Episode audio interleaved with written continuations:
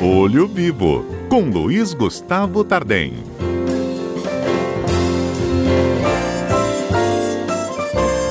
Gustavo, a gente continua aqui na cobertura né, dos estragos provocados pela chuva no Espírito Santo, principalmente para cidades do sul do estado.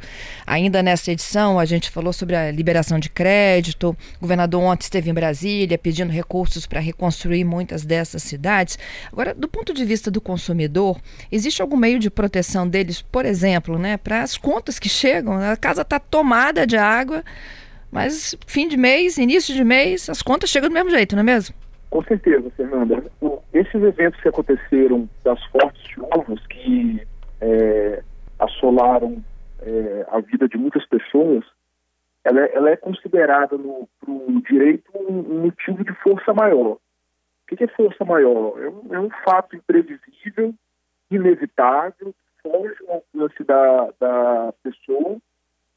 E esse, esse motivo de força maior como são as enchentes que, que aconteceram aqui no estado, isso afasta o, o inadimplemento que o consumidor tem perante o seu prestador de serviço.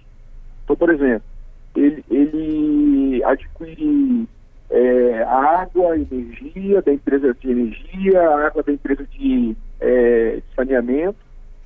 E, e aí, Fernando, dentro de um caos que se instalou, como que a pessoa vai conseguir fazer o pagamento da conta?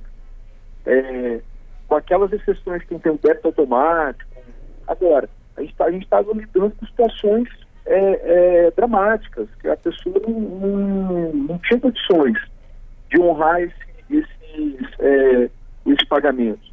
Então, é, para quem não conseguiu fazer os pagamentos das suas, é, das suas faturas, das suas contas, as empresas, Fernanda, é, elas precisam fazer um trabalho de identificação das, das áreas que foram afetadas por essas fortes chuvas, pelas enchentes, e elas precisam é, não aplicar, elas não podem aplicar a cobrança de multa, juros sobre essas pessoas que foram é, afetadas. Uhum. Então, então, em primeiro lugar, tem que partir da própria, da própria empresa. Eu estava pesquisando sobre esse assunto até para até entender em outros lugares do Brasil o que se aconteceu alguma coisa a respeito. E eu vi que em São Paulo, é, um, uma região que foi afetada por chuvas e enchentes, a Sabesp, que é a empresa de saneamento e água, que fornece água para a região, ela suspendeu a, cobra, a, a cobrança, suspendeu multa, suspendeu juros e ainda forneceu água por um determinado período com desconto para as pessoas poderem é, é, é, voltar à normalidade, fazer as limpezas, ou consumo de água, que isso também não, não, não demanda. Então a empresa de saneamento, ela fez a parte dela de colaboração para poder é, justamente, em primeiro lugar, cumprir a regra, cumprir a lei, não cobrando multa, não cobrando juros, suspendendo a cobrança do tempo que ficou sem fornecimento, e, e ao mesmo tempo ela ainda forneceu é, com, com desconto na conta água para que as pessoas pudessem se é, voltar à normalidade fazendo as limpezas que eram necessárias. É, isso é então, é solidariedade agora, também, né, Gustavo? Como? É solidariedade também, né?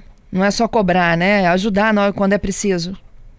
Sim, cumpriu fazer o, o, o certo perante o, a lei e também perante o papel de fornecedor é, de serviços, que tem que manter uma relação de boa fé com os seus clientes, que são justamente os moradores que foram afetados pela, pela chuva.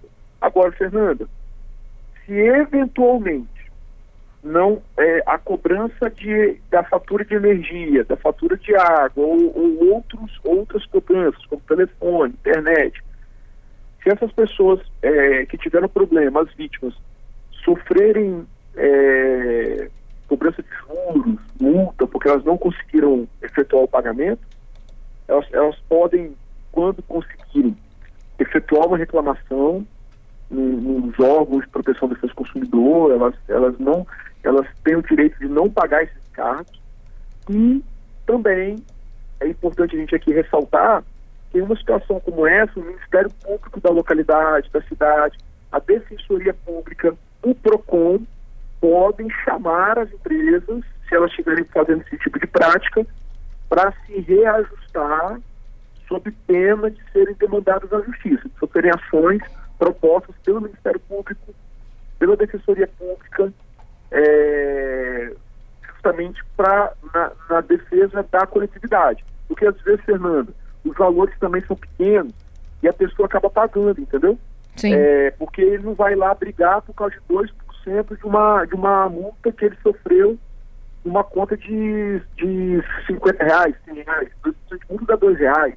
Agora, multiplica esses 2 reais por 10 mil pessoas, 5 mil pessoas, 20 mil pessoas que foram é, afetadas.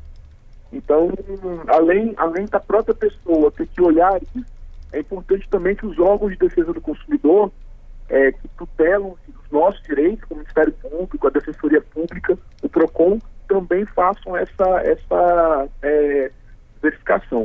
Eu, eu, eu, recebi até um questionamento, a pergunta, de, um, de um, uma pessoa que é um comerciante, ele teve o seu imóvel, ele alugou um imóvel no centro de das, das cidades afetadas, o imóvel foi é, sofreu uma devassa por causa da, da chuva, ele perdeu o mobiliário, e aí ele questionou, olha, eu não tenho como prosseguir mais esse imóvel. Eu tenho direito de rescindir o contrato com o locador de imóvel, o proprietário do imóvel? Sim.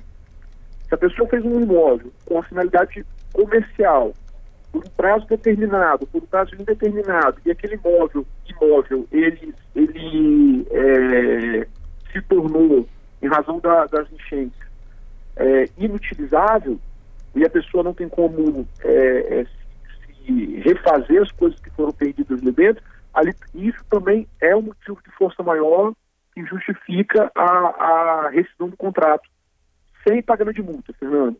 Sem pagamento de multa, é comunicar para o proprietário de imóvel, olha, infelizmente não tem como, em razão do que aconteceu, dar sequência no cumprimento do contrato.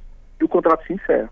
Entendido. É, essas é, empresas concessionárias de serviços, né, prestadoras de serviço em massa, assim, elas precisam de ter uma relação da, dos órgãos de competência, não sei se é prefeitura, se é defesa civil, se é Estado, enfim, quem de fato tem que ser beneficiado para tomar essas decisões? É, Fernanda, eu, eu, eu, assim, eu entendo é, eu, eu, vou falar aqui de uma, de uma maneira pelo meu entendimento. Que essas empresas, elas têm um, uma, uma capacidade de monitoramento das áreas atingidas e das áreas que elas fornecem água, fornecem energia, fornecem sinal de internet muito grande. Elas sabem as áreas que foram atingidas e, e com certeza elas conseguem, com base na sua, na sua, nas suas estruturas de informação, é, aplicar automaticamente o desconto para as pessoas que foram afetadas. Agora, também as empresas têm suas diretorias, têm suas diretorias de relações com o poder público, têm seu setor jurídico, que também pode entrar em contato com a, a prefeitura e, e, pedir, por meio de um ofício, de um documento oficial, formal, quais foram as áreas atingidas. E com base nisso, isentar a cobrança, não cobrar juros, não cobrar multa, dar um desconto, igual eu dei o exemplo dessa empresa de São Paulo, que para poder as pessoas se eh, eh, refazer essa situação, deram desconto na água, porque tinha que demandar muita água para limpeza. Então, também pode ter essa comunicação, como você sugeriu. Entendido. Bom, esses são os direitos, então, garantidos, as dicas de Gustavo. Vamos fazer valer, né, Gustavo? Com certeza. Lembrar que quem tem seguro, o seguro do carro, o seguro residencial, e foi afetado pela chuva, Acione. o seguro também cobre, ok? Ok.